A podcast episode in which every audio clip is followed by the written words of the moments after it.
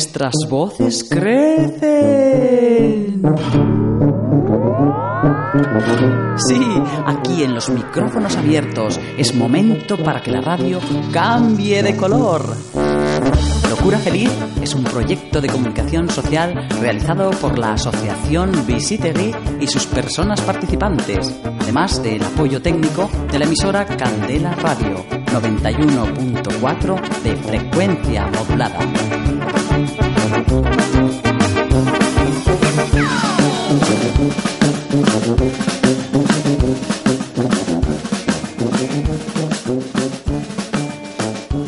Muy buenas tardes a todos y todas las oyentes que ahora sintonizan Candela Radio en el 91.4 FM y en la web candelaradio.fm, al igual que en la plataforma iVoox donde podéis escuchar nuestros podcasts. Ongie Torrik en Chuleok, esto es Locura Feliz. Otra vez estamos en las ondas.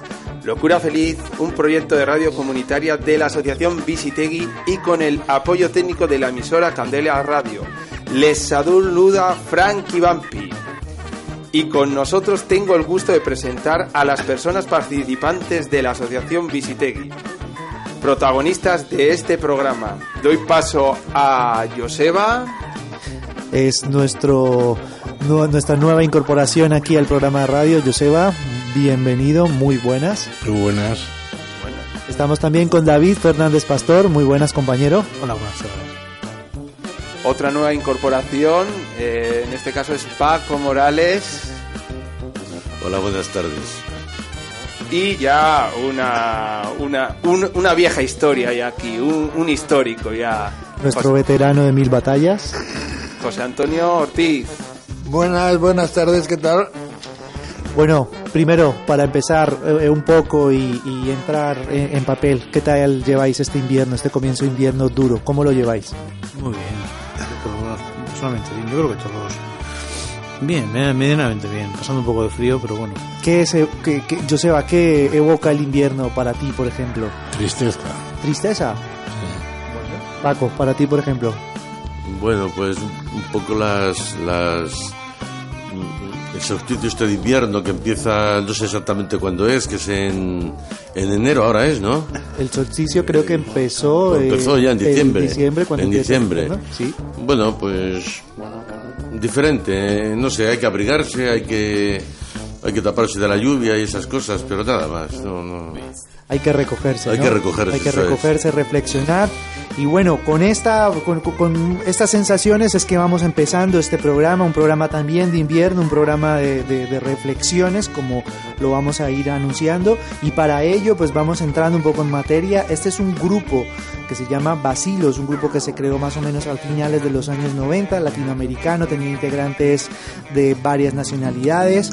Eh, nos dejaron muy buena música y eso es una canción, una canción que nos invita a eso, a reflexionar, a entrar un poco eh, en pensamientos, pensamientos positivos. Esto se llama Guerras Perdidas.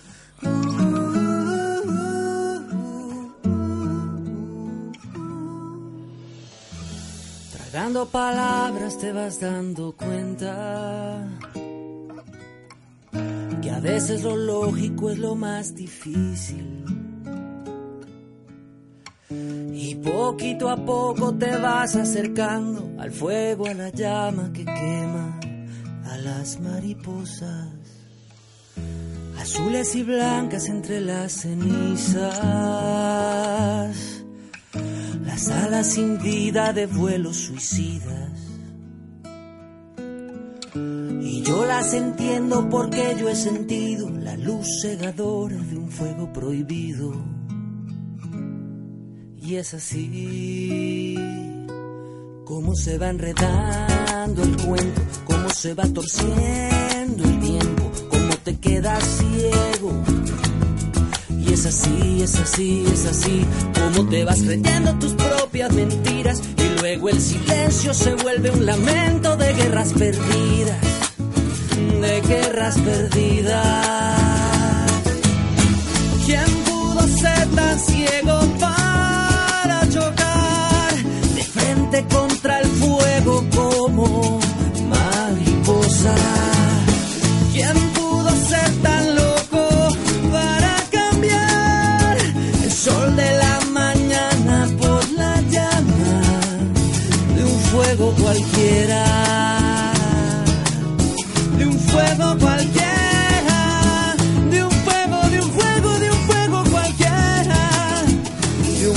cualquiera de guerras perdidas, perdidas. Azules y blancas entre las cenizas. Las alas sin vida de vuelos suicidas. Y yo las entiendo porque yo he sentido la luz cegadora de un fuego prohibido. De un juego prohibido. Como se va enredando el cuento, cómo se va torciendo el tiempo, cómo te quedas ciego. Y es así, es así, es así, como te vas creyendo tus propias mentiras y luego el silencio se vuelve un lamento de guerras perdidas, de guerras perdidas.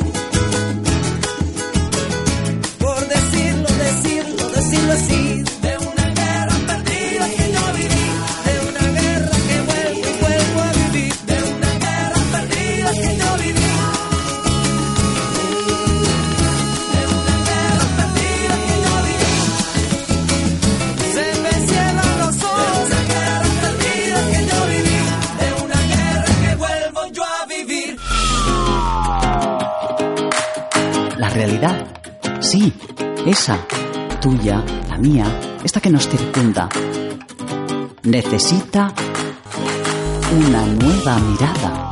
Momento para dialogar con una perspectiva abierta y plural.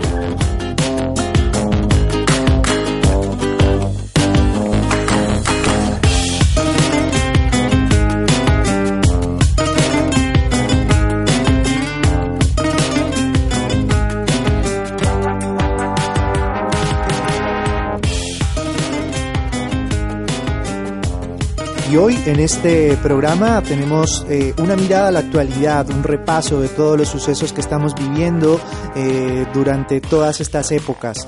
Eh, para empezar, vamos a tratar un tema de actualidad, un tema que nos suscita desde hace unos años y que nos preocupa mucho en torno a todas las desigualdades que se viven en este mundo en el cual vivimos. Y es que en España la pobreza energética afecta a 5 millones de personas. Según datos de la Asociación de Ciencias Ambientales, eh, hay personas incapaces de alcanzar el nivel necesario de servicios domésticos o que deben destinar una parte excesiva de sus ingresos para pagar la factura energética de su vivienda.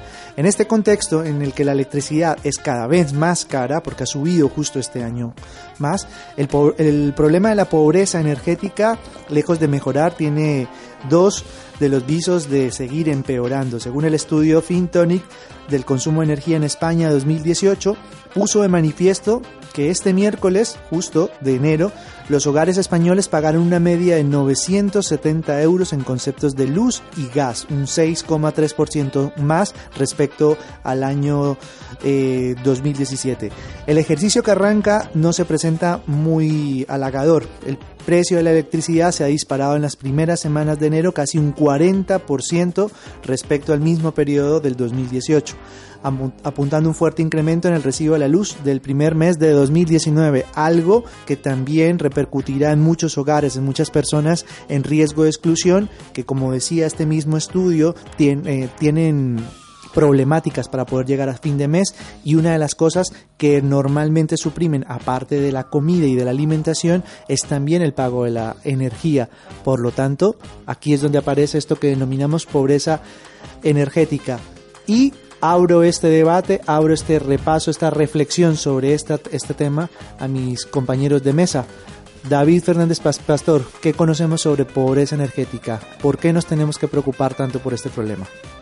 Hombre, pues es un problema real del día a día de mucha gente, sobre todo en invierno, porque en verano, pues bueno, la calefacción no se pone en absoluto, vamos, pero en invierno cuando hace falta calefacción, electricidad, agua caliente, bueno, pues hay gente que no, hay gente que no llega a tener hay gente que no hay gente que no llega a, tener los recursos necesarios mínimos cubiertos entonces bueno ese es el problema eh, cómo se palía pues eso lo hemos hecho en otros programas pues yo me imagino pues que con más recursos por parte de todos no más más empleo mejores salarios bueno, en, el fondo es, es un problema es un problema de todos. Es un, problema particular de la gente que lo sufre, pero es un problema de todos porque no podemos dejar que una persona viva en su piso toda su vida sin poder poner la calefacción o el agua caliente. Eso, eso es completamente lógico.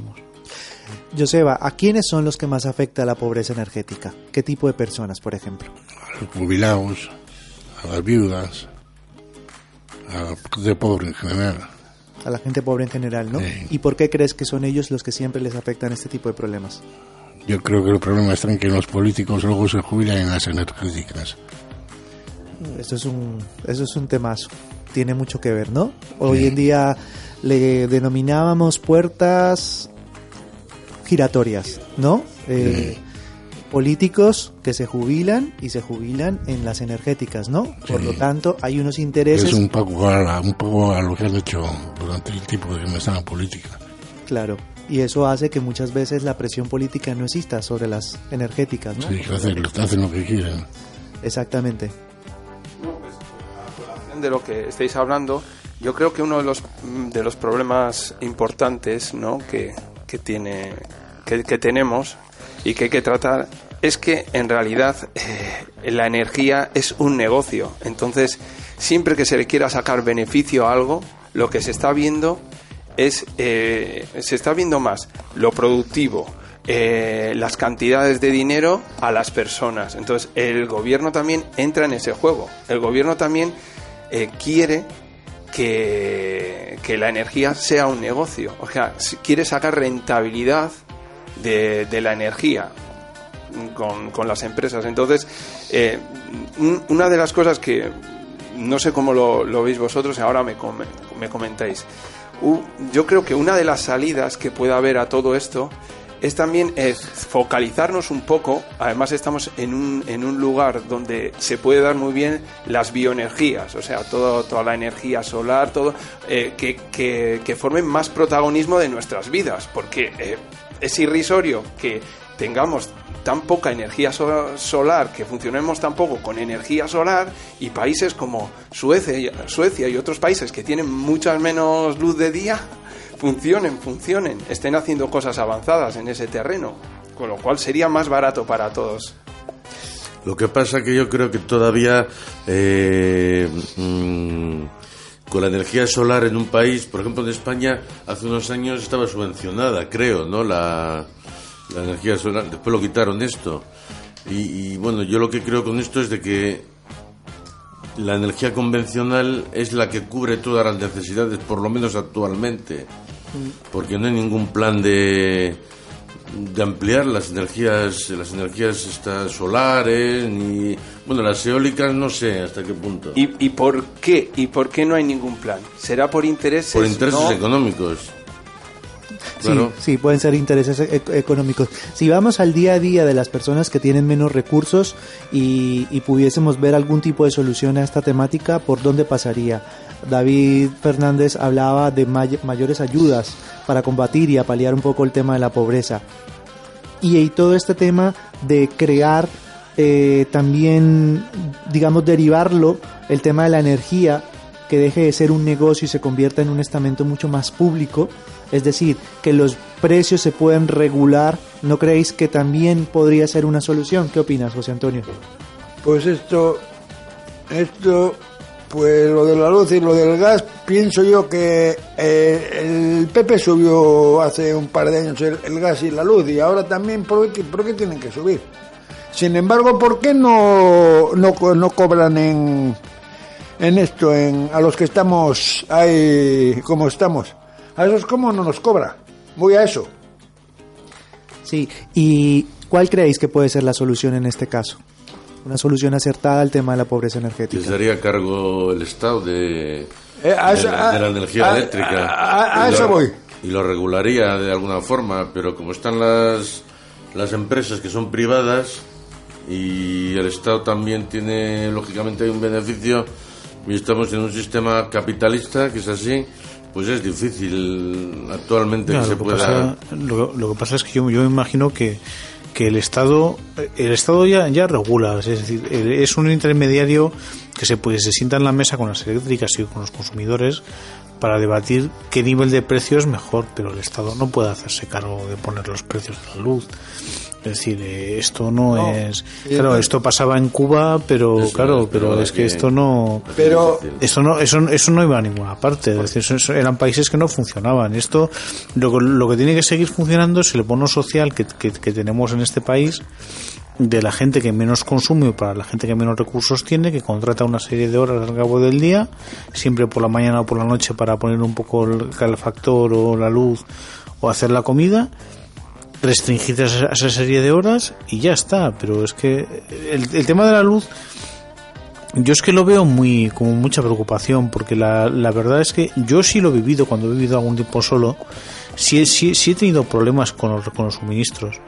Pero es que, pero es que ci- ci- ciertamente mm, mm, atajarlo es decir, yo creo que no podemos hacer más de lo que hacemos. Ya se, se intenta subvencionar, se intenta subvencionar e inten- intentamos eh, a- paliar con, con recursos eh, la pobreza energética, pero es un problema que depende de la estabilidad económica de las familias. Entonces, claro, como eso es así, pues Ponemos Pero- un poco sobre la mesa este tema, un poco para eh, hablarlo en primera persona.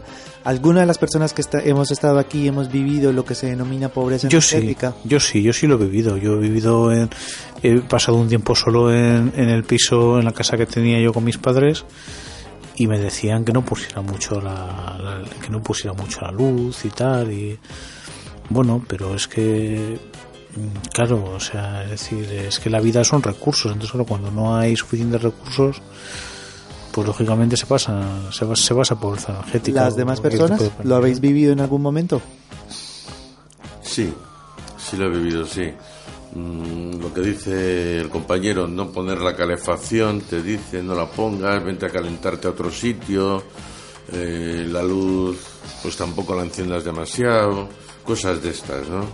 Entonces, bueno, pues ahora, por ejemplo, estos días que hace mucho frío, llego a casa a las 6 de la tarde o así, y bueno, pongo la calefacción hasta las 10 Sí, que son cuatro horas, ¿no? Sí. Digo, cuatro horas ya se calienta la casa y tal, después la apago y, y- y me olvido hasta el día siguiente. Mm. No sé si eso se podrá llamar pobreza energética.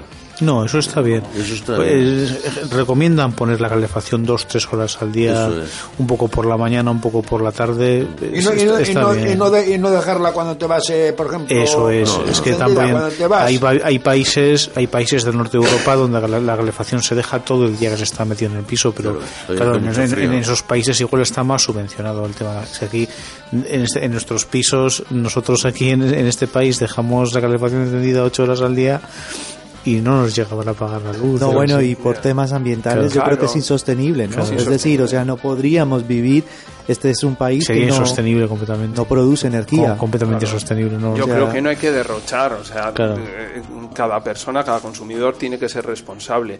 Mira, eh, agradezco mucho, David, que expliques las cosas de una manera lógica y con, con el, con el razonamiento que te caracteriza, ¿no?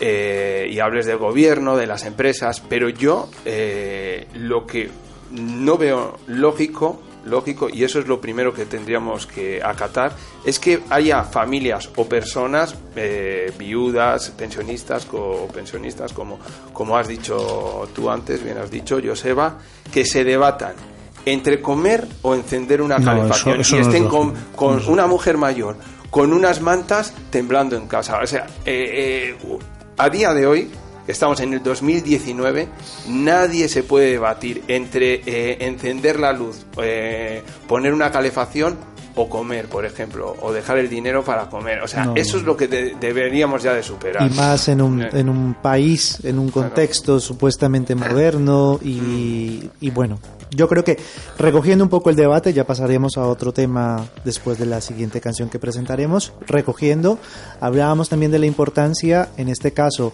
de evidenciar las situaciones que acaba de relatar nuestro compañero Fran y que vosotros también lo, los habéis compartido, pero también muy importante dónde está ese vicio político que comentaba nuestro compañero Joseba, que es una clave fundamental para que no exista la voluntad de cambio en estos momentos.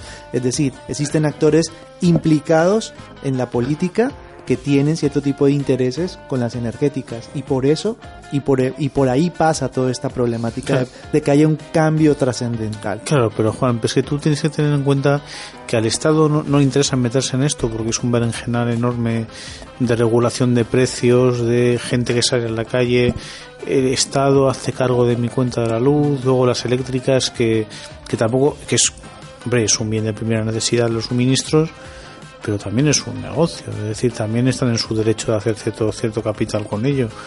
Pero claro, es que es un tema tan, tan complejo. Yo me imagino que iremos en un futuro, conforme siga subiendo el recibo de la luz, iremos hacia una cierta regulación o subvención de la luz para la gente más de menos recursos. El problema está en el que, aunque este sea un Estado eh, capitalista y aunque haya una liberación y una política de regulación, existen también servicios en los que ya se debaten las necesidades sociales de las personas. Y ahí yo creo que los privilegios privados nunca tienen que ponerse por encima, ¿no? Eso lo, lo entendemos. No, que iremos a una regulación más, más, abundante. Más que sea justa para todos. Antes de pasar al segundo bloque, nos quedamos con una canción. Amigo Frankie Bumpy, pues preséntanosla. una canción. Un amigo eh, nuestro, ¿no? Conocido, que le gusta. ¿Quién es? Pues, ¿quién es? ¿Quién es? Con el que salimos todos los días ahí de pinchos. Pues mira, es, podría decir que es eh, de los integrantes de los Beatles. ¿Quién es? Pues? Podría ser, curiosamente, la persona, el, artista de, más, eh, digamos así, con perspectiva de social o el más crítico en, toda su carrera. Ya cuando ha estado ya el de solista, John Lennon, estamos hablando de John Lennon, eh, es el que más ha hecho hincapié a, temas sociales, ¿no? Pese a que él, eh, según parece, era venía de, de, la familia más acomodada de todos los Beatles, o sea, era el que más, eh, una familia media, bueno, no sé si media alta, pero Sí, y en esta canción bien interesante me gustaría leeros un poco lo que dice en castellano. Vamos a poner una canción eh, que se titula Working Glass Hero de John Lennon y dice algo así. Ya desde que naces hacen que te sientas pequeño, porque no te dan tiempo en vez de dártelo todo. Hasta que el dolor es tan grande que no sientes nada. Un héroe de la clase obrera hay que ser. Un héroe de la clase obrera hay que ser. Te hieren en casa y te pegan en la escuela te odian si eres listo y desprecian al tonto, hasta que estás tan jodido que no puedes seguir sus reglas. Un héroe de la clase obrera hay que ser. Un héroe de la clase obrera hay que ser. As soon as you're born, they make you feel small. By giving you no time instead of it all. till the pain is so big you feel nothing at all. A working class hero is something to be.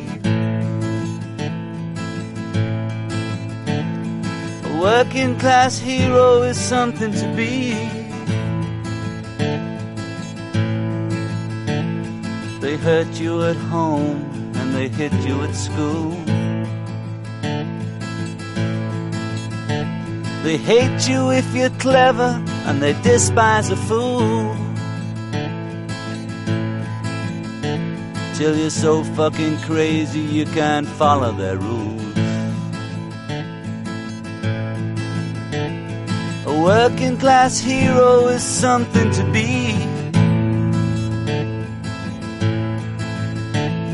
A working class hero is something to be.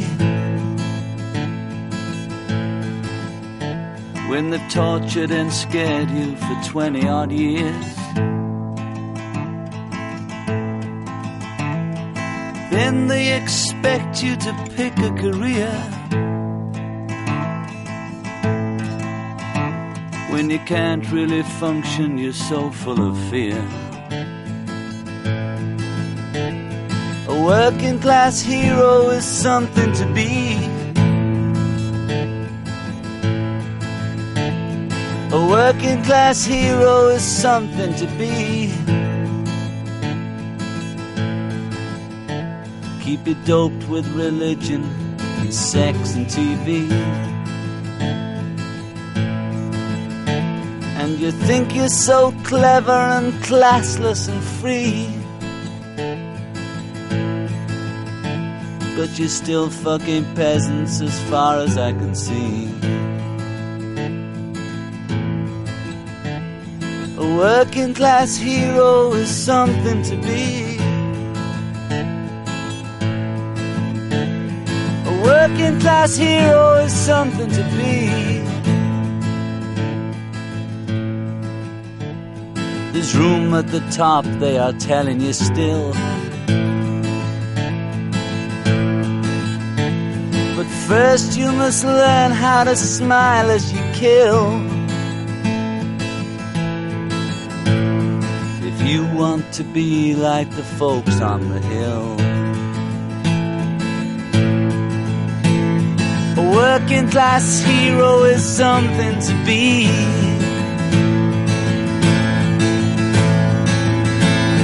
A working class hero is something to be. If you want to be a hero, well, just follow me. If you want to be a hero, well, just follow me.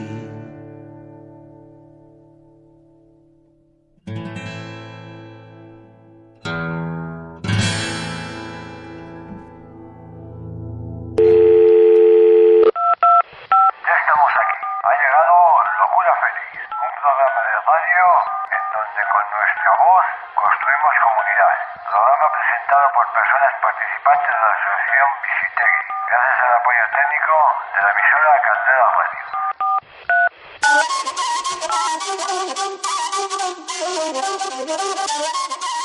Seguimos con el segundo bloque, un bloque de actualidad. En días pasados eh, conocíamos eh, por parte de uno de los militantes del partido político Podemos, Íñigo Errejón, la adhesión a la plataforma Más Madrid, que es liderada por la política Manuela Carmena, actualmente alcalde, alcaldesa de la ciudad de Madrid, lo cual ha provocado cierto tipo de, de críticas internas y algunas crisis también dentro, de lo- dentro del propio partido político Podemos y algunas reflexiones sobre el destino, sobre el momento actual que vive la izquierda y más, esto lo unimos y lo ligamos a ese resurgimiento de la ultraderecha española. En este caso, y viendo la política, digamos, de- desde estos dos factores, eh, nos preguntamos aquí en Locura Feliz, ¿qué está pasando? ¿Qué está pasando con la izquierda, Joseba, española?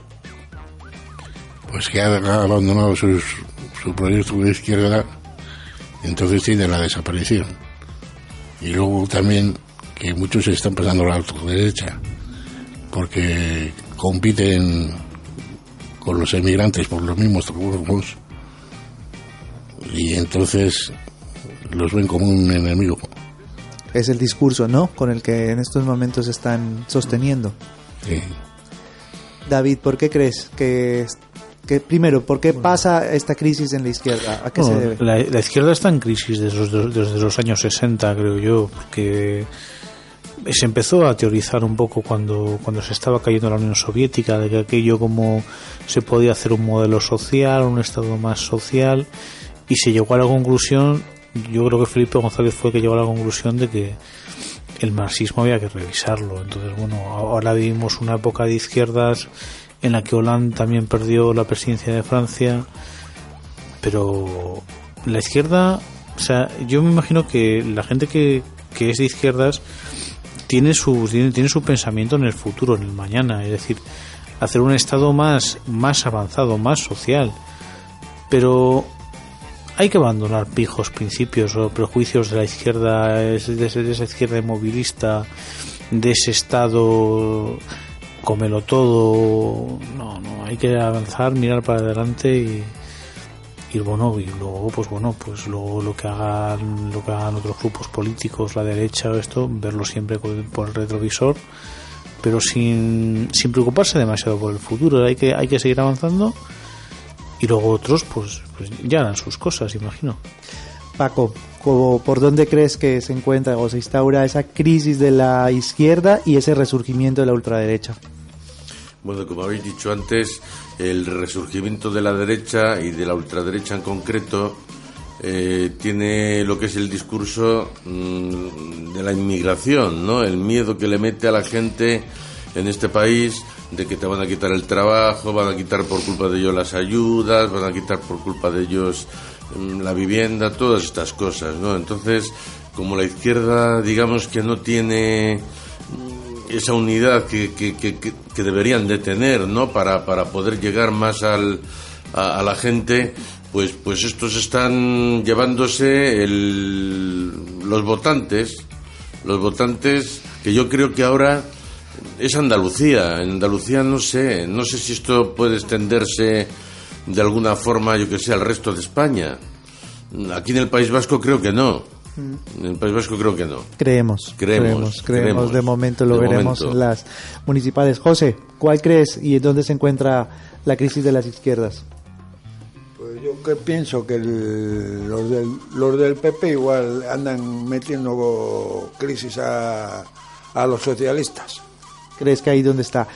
Revisemos un poco este, este, esta primera acción que habíamos hablado sobre el tema de Íñigo Errejón.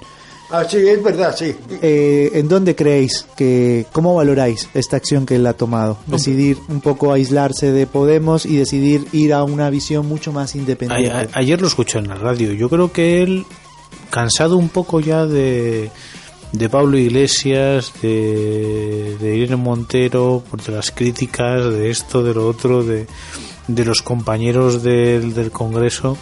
Yo creo que él ha, ha querido dejar eso, ya volverá en un futuro. me- me- Pero, me pero, pero dice que está en el partido, ¿eh? Sí, pero él sigue, él sigue en Podemos, pero yo me imagino que era lo que le apetece ir, ir un poco de la mano de Manuela Carmena, que a mí me cae muy bien, me gusta mucho esa señora, sus ideas, la idea que tiene de un Madrid más, más ecológico, más verde, más, más de todos. Y ir con ella, pues bueno, pues para seguir hacia adelante, eh, pues no lo sé, hacer una mejor comunidad de Madrid y bueno, y luego decidir pues si siguen Podemos o, yo, yo es que no ando muy al tanto de- de- de- del problema de, de, Pablo- de Pablo Rejón. Creo que creo que estaban diciendo si le, si le echaban, si se quedaba. Yo creo que se, se- se sigue ahí, creo. Sigue. Yo tengo una pregunta que me abate ahí, que el otro día la he estado pensando y no sé si alguno de vosotros me la puede responder, o algún Joseba, por ejemplo. Y, y es, estas cuestiones que le está pasando a la izquierda, por ejemplo, en este caso a Podemos, ¿es por conceptos, por, por ideología, porque hay ciertas partes de, de los conceptos que tienen un político y otro que, que no, no están claras, o sea, en, cosas que, en aspectos que no coinciden, aunque sean del mismo, de las mismas siglas, o también puede ser por eh, causa de, de los egos. Cuidado, cuidado con eso, ¿eh? Porque yo creo que hay mucho ego en política, ¿eh? Y, el protagonismo me lo quitas tú, pues yo me voy a este lado, no me gusta. ¿Eh? Una idea antes, tengo una idea antes de dejar paso a otro compañero. La, la crisis de la izquierda surge cuando mayo del 68, que es cuando se cae, cuando está a punto de- de- deshacerse de Francia y surge ahí un movimiento que intenta romper con la Unión Soviética, con el Partido Comunista, con toda, con toda esa gente, el, el, ala, el ala más dura de la izquierda, o sea, la gente que sigue existiendo, la gente más ortodoxa, pero es que la ortodoxia, o sea, el problema de la izquierda ha dicho Paco que es que es la, la desunión. Pues yo, yo creo que sí, pero el problema, el problema de la izquierda es que una, una, una izquierda unida eso nunca ha existido. Es decir, eh, es que la unión de la izquierda, pero es que esos son temas, es que la derecha puede estar unida porque al fin y al cabo es un grupo de gente, llamémosle conservadora, cristiana, pero nosotros qué somos? Somos trabajadores, obreros, sindicalistas, políticos, escritores, artistas. Pero Bohemios. bohemios. Pero cuando intentas, cuando, cuando intentas aglutinar ese espectro social, que son millones de personas en todos los países, tú no puedes pretender la unidad. Entonces, eso lo intentó hacer Hollande en Europa.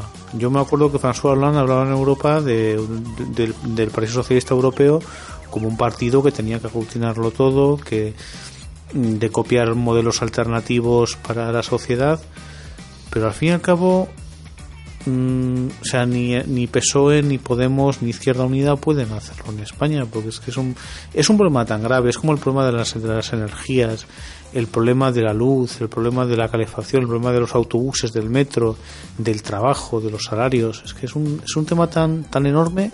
Sí. Joseba, ¿en qué crees que se basa ese problema de Podemos en estos momentos con Sí, yo creo que es más un problema de forma que de fondo. Sí, Porque de fondo están gobernando ellos mismos con Carmena en la alcaldía de Madrid. sí. Entonces el problema no tiene que ser que se junte con Carmena, sino que lo ha hecho a su aire, sin, sin consultar con nadie, fuera del partido. Eso aparte, claro. Es un tema de disciplina de partido, más estoy completamente de acuerdo con lo que tú dices y yo creo que eh, por ahí está Pero, la pero, clave. pero dice, pero dice, el Rejón dice que que va va a seguir gobernando aunque no esté en el partido. Bueno, yo lo que sí creo es que sí que es cierto que existe, en el fondo hay una divergencia y existe una Que va a tener li- libertad, es lo que dice que va a tener libertad para gobernar él un poco por eh, por fuera.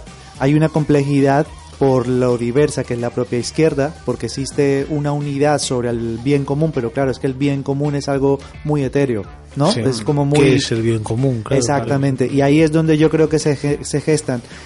Y unido a eso, también existe una estructura quizás eh, mental, eh, una educativa, cultural, en donde no, es, no, no hay un arraigo hacia, hacia esa disciplina de partido, precisamente porque es algo plural, porque es algo diverso.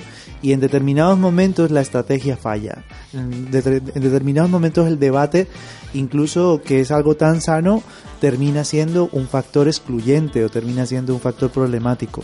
Creo que lo de Rejón en realidad puede pasar por eso, ¿no? Un tema de forma. O no me entiendo contigo, pues no me entiendo contigo, pase. Eh, tú eres el líder, yo no estoy de acuerdo con lo que tú, entonces me voy aquí al lado de, de esa mujer con la que sí me entiendo. Y que un partido no puede ser tampoco personalista. Es que Podemos es muy personalista. Son muchas personas que se han unido a Podemos. Y lo hemos comentado antes en la calle, Juan y yo. De gente muy joven, gente.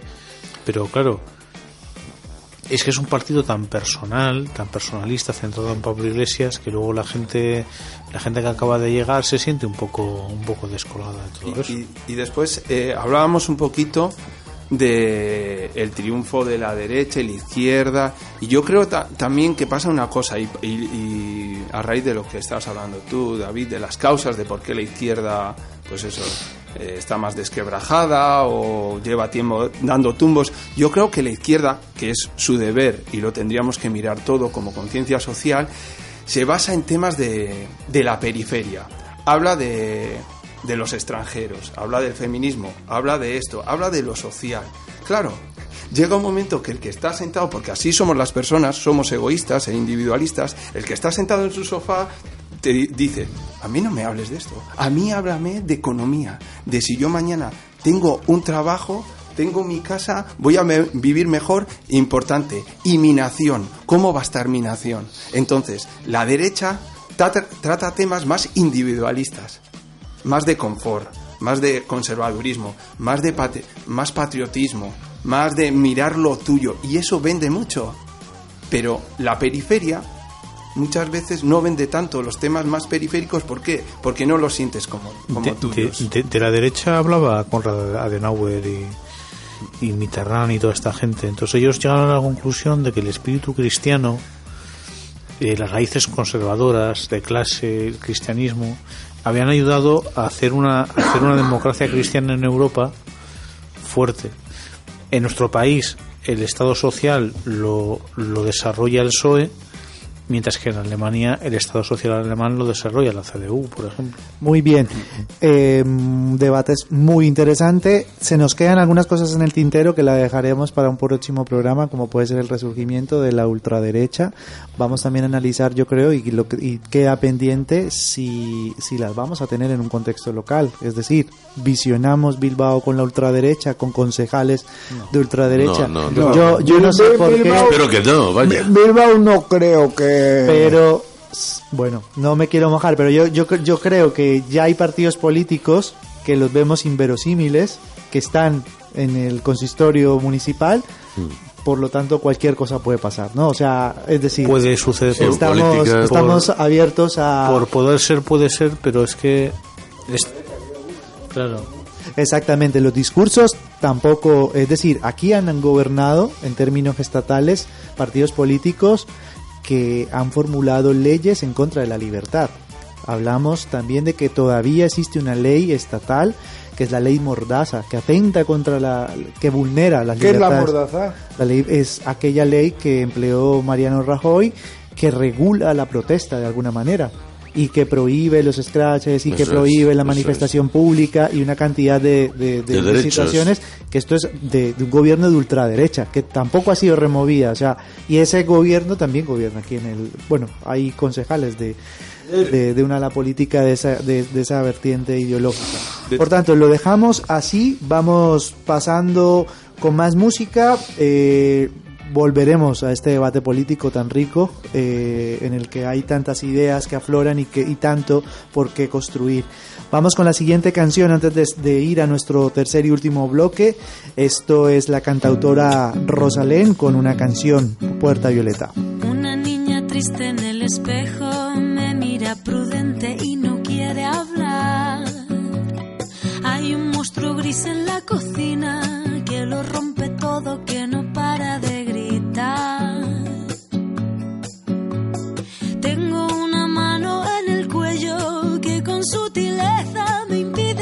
respirar. Una venda me tapa los ojos, puedo leer el miedo y se acerca. Tengo un nudo en las cuerdas que ensucian mi voz al cantar. Tengo una culpa que me aprieta, se posa en mis hombros y me cuesta andar.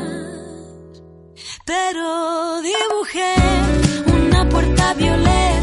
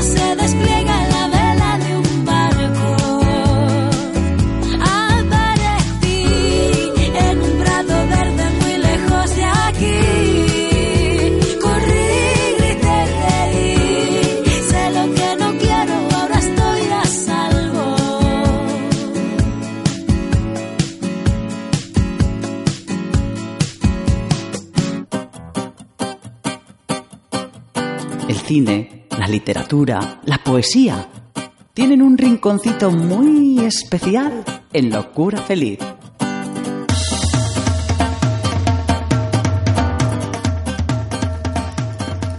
Momento de nuestro tercer bloque, tercer bloque de la actualidad, revisándola y en estos momentos algo insignia, algo institucional, algo que prácticamente es cultural y que no sé si se debería tocar, pero aquí lo vamos a tocar porque somos arriesgados y revolucionarios en este programa de radio. Es el Athletic de Bilbao, su momento actual. Pero claro, este es un programa singular y diverso, no lo vamos a tocar desde la manera en la que, en la clave en la que normalmente se toca con sus resultados, sus debates, que si juega bien, que si juega mal, más allá de eso.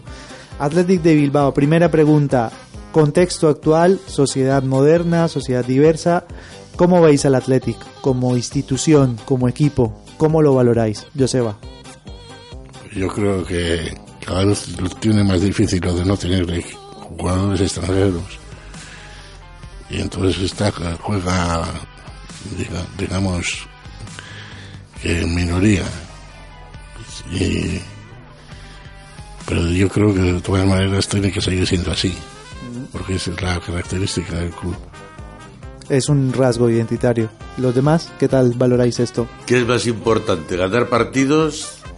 Para ellos, digo, O, para el o- Atleti. o- o re- o re- o regalarlos por los árbitros. Bueno, regalarlos por los árbitros, o tener, o ganar, ganar partidos o no ganarlos. Porque, como, como dice, escucha un momento, el, el, el, el Barcelona de- de- debió haber sido un empate.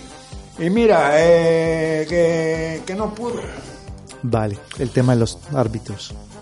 Yo creo ¿Qué ibas a decir? yo lo que creo es que ¿qué más importante, ganar o perder partidos. Entonces, eh, ellos siguen con la cantera de aquí, del País Vasco, los chicos de aquí. Claro, si seguramente que si comprarían jugadores como hacen otros equipos, el Barcelona, el Real Madrid o otros, pues seguramente ganarían mucho más mucho más partidos, ¿no? Que es de lo que se trata. Pero bueno, la afición sigue con ellos y la afición les apoya, que eso es lo importante. Y, mira. y adelante. ¿Te acuerdas del jugador este francés que tuvo el Athletic? No me acuerdo ahora cómo se llama. Quizás El, el, el Lizarazu. ¿Te acuerdas? ¿Te- ¿Os acordáis? Sí, sí.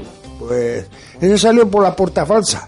Bueno. Bueno, yo creo que también ah, hay que ver porque eh, el mundo se mueve por intereses. El Atleti, del que de lo que decimos, eh, su concepto, su idea, su filosofía, pues es una, es una, es una cosa bonita, sin entrar, porque mucha gente eh, relaciona, que eso es otro tema que podríamos hablar, ¿no? Relaciona eh, la filosofía del Atleti con la política. Hay gente que lo relaciona y otra gente que no. Pero el Atleti, eh, bien pillo también él, la directiva, y aquí hay mucha polémica, mueve la filosofía mm, según le convenga, ¿no? O sea, la filosofía no es como la de antes, se va moviendo y hay dudas, o sea, eh, ¿qué es ser del Atleti? ¿Quién puede ser del Atleti? Mm, ahora tenemos el caso de Williams. Williams es del Atleti. Mm, Pero no has nacido aquí. no, pero es del Atleti porque es de la cantera, ¿no? O sea, Es que al final... Será nacido aquí, ¿no? No, no has nacido Bueno, aquí. eh, el Creo que sí, así. no. Ha nacido. Han nacido aquí, claro. No, pues- no, pero si no nace aquí puede ser del Atleti, ¿eh? Hay muchos jugadores que no han nacido aquí que, que son de son del Atleti, solo con estar en la cantera. El entrenador, el entrenador la- puede la- ser de la, fuera la- también. la filosofía, la filosofía del Atlético es tan particular. A mí me gusta el equipo tal y como está. Lo que pasa es que es cierto que es una filosofía un poco anquilosada en el tiempo. Pero yo, yo me imagino que en, en el futuro, conforme haya más fracasos, porque lo, lo- lo- lo de esta temporada ha sido un poco un fracaso. Hasta, hasta, hasta hace pocas jornadas se pensaba que el Atlético podía ir derechito a segunda. Entonces, conforme vayan dándose fracasos, yo me imagino que el Athletic se irá, se irá- abriendo a otros mercados de jugadores, porque la gente les empujará Mira, no creo, a, a a fichar extranjeros o no, no, lo sé. no creo yo que caiga el Atleti tan, tan bajo.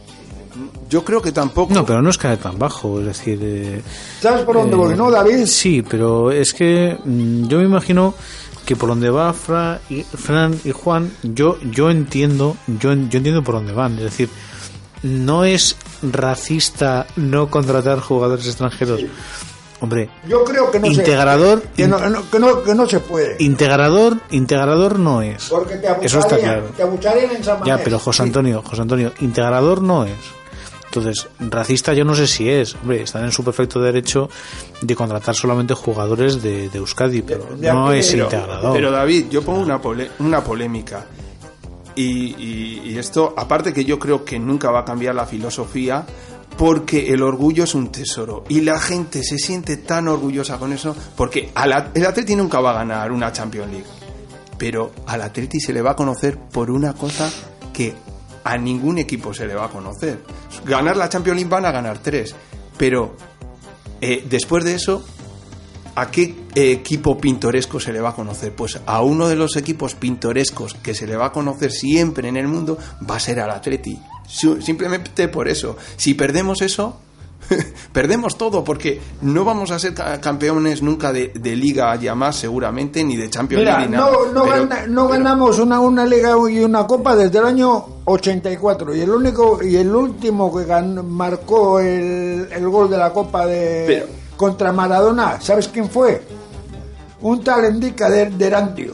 Pero ahora yo os voy a poner, os voy a, mira, le voy a preguntar es a. Juan, le voy a preguntar a Juan, a Miguel Ángel, si quiere participar, a Joseba.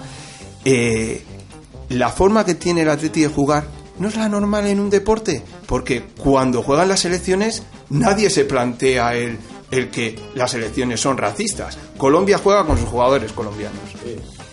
Es lo normal. Eh, Francia, bueno, eh, Francia juega con sus jugadores, ¿no? Franceses. Eh, Bélgica también. Eh, Italia, ta- Italia también. Es que lo normal en un, eh, en un equipo es, y, por ejemplo, nosotros fundamos un equipo de, de fútbol o de baloncesto. Visitegui, la asociación Visitegui. ¿Te imaginas jugar la asociación Visitegui con gente de, de Arguilla, por ejemplo? Es que lo normal sería esto. Sí, sería, sí. ju- segu- sería jugar con... los- Sí, en, en- en un contexto concreto y determinado de, en el que depende, depende de lo que se quiera mostrar, depende de lo que se quiera lograr. Eh, si ligamos el deporte como tal, eh, la competición como tal, hacia una, hacia una visión como mucho más ética y que realmente pueda sostener los valores, que es lo que yo creo que quiere perseguir el Atleti y algunas sociedades deportivas, algunos equipos, creo que, que sí podría de alguna manera representar la, la, la realidad de lo que es la sociedad. Y la sociedad vasca es una sociedad diversa, eh, porque aquí viven personas de todos, de todo tipo, de todo tipo de orígenes, de todo tipo de, de, de circunstancias, de situaciones, y sería lo más lógico poder que ese Athletic de Bilbao, ese Barcelona, ese Real Madrid o lo que sea, expresen, expresen lo que realmente aquí. Y yo creo que eso haría que, que ese Athletic ahora que tiene una visión muy reducida de lo que es la sociedad vasca, porque la sociedad vasca no solo es de un grupo conjunto de personas, sino más, podría representarlo. Y yo creo que eso sería mucho más coherente. En el Mundial de Fútbol, ¿qué fue lo que pasó? Yo creo que nos dimos cuenta que ese es el futuro del mundo y ese es el futuro de las competiciones. Francia y Croacia. Dos equipos que exponen una realidad de lo que es un conjunto poblacional. Francia, Pero- distinguida, pero- distinguida por su diversidad, representó su diversidad en ese equipo. Claro, son franceses. Son franceses y personas nacidas en Claro. mil orígenes posibles. Croacia representa un pasado con sus jugadores hijos de personas refugiadas, porque fue un país en guerra, fue un país que se hizo y se volvió a, re- a crear en un contexto concreto. Chicos, sobre todo, eh, entre 25, 30 años, que eran los que tenía, que nacieron en muchos sitios, hijos de padres croatas que tuvieron que huir de la violencia y fue un, y toda esa diversidad, toda esa identidad fue lo que creó que esos equipos brillaran en realidad, no tanto las individualidades. El, Barcel- el Argentina de Messi fracasó, el Portugal de Cristiano Ronaldo fracasó, porque fueron equipos que ya se hacen sobre unas individualidades y ya sabemos que eso no funciona. El Real Madrid apuesta pues por, perso- por personas o de muchos sitios, Barcelona lo mismo Claro. y en el Mundial se vio esto, ¿no? Yo creo está- que es importante. Está muy bien porque la realidad de nuestro mundo, nuestro mundo está globalizado. Ahora eh, en Bilbao vive gente que posiblemente tengan procedencias de muchos, de muchos sitios, lugares del mundo. ¿Por qué no pueden jugar en el Atleti? Pueden jugar. Lo que no es tan lógico, lo- y, por eso digo que es como se mueve ahora el mundo, es que una persona que nunca haya pisado eh, este suelo, que no sepa nada de esto, que no le pagues un dinero y venga aquí y ese represente represente pues eh, el equipo de fútbol de, la ciudad por, por ejemplo. Pero una persona que ha venido de yo qué sé de Latinoamérica de Brasil y está aquí viviendo como otro ciudadano más pues puede ser uno es de, es de la ciudad es de la eh, vive aquí en este territorio ¿por qué no puede jugar en el Atleti? Y puede Eso puede es, jugar en el Atleti. ¿Eh? Ese sí puede jugar. en el Claro, eso es lo normal. Entonces, la- lo que sigue el, el, el Atleti, que muchas veces se le critica, es incluso más lógico en el deporte que lo que siguen los otros equipos, porque los otros equipos son claramente empresas. Todas, todos son, em- todos los equipos ahora son empresas. No os vayamos a engañar. Bueno, pues vamos cerrando este bloque con otro debate que tenemos que volver a retomar y sea lo que sea, seguimos apoyando aquí fielmente al Athletic de Bilbao, nuestro equipo, el equipo de la ciudad. Eh, No sé si es el equipo de todos, pero bueno, creo que es el de- equipo de la ciudad, eso queda más que claro. y Y, de de, la la provincia, sobre todo. Una institución y, y como tal se respeta por su identidad y por lo que representa y, y la verdad es admirable que, que se siga manteniendo esa tradición. Llegamos hasta- a nuestro final, al final del, del programa y yo antes de que mi compañero Frankie Vampi nos presente la última canción, eh, quiero mencionar sobre todo la importancia que tiene para nosotros que nos comentéis, que nos podáis escribir en nuestras redes sociales, en la de Candela Radio, en Facebook. Eh, también en Facebook tenemos a Visitegui, donde también subimos nuestros programas. En la plataforma iVoox también estamos, así que cualquier aclaración, cualquier sugerencia, cualquier pregunta, si queréis escuchar alguna canción, algún saludo, si queréis preguntar directamente a alguno de nuestros compañeros, estamos abiertos y, y nos alegraría muchísimo poder comentar muchos temas con vosotros y con vosotras. Compañeros y compa eh, aquí, pues muchísimas gracias por un programa más Gracias a vosotros. Gracias. Y los dejamos con la música que va a presentar nuestro compañero Frankie. Pues sí, nos vamos con una revisión del tema clásico de Pink Floyd, I Wish You Were Here, pasado por las manos de Alpha Blondie en su, digamos así, el reggae africano fresco, que nos da mucha frescura y nada. Rocksteady. Ricasco, Rocksteady, sí. Rocksteady.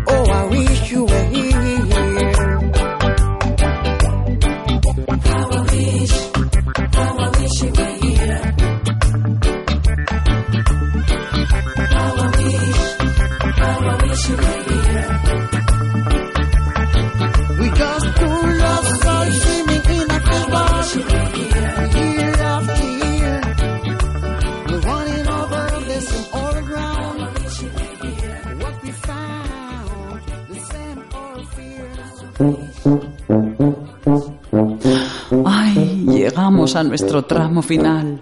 ¿Qué te ha parecido nuestro programa? Hasta pronto. Recuerda que tenemos una próxima cita aquí en Locura Feliz 91.4 Candela Radio.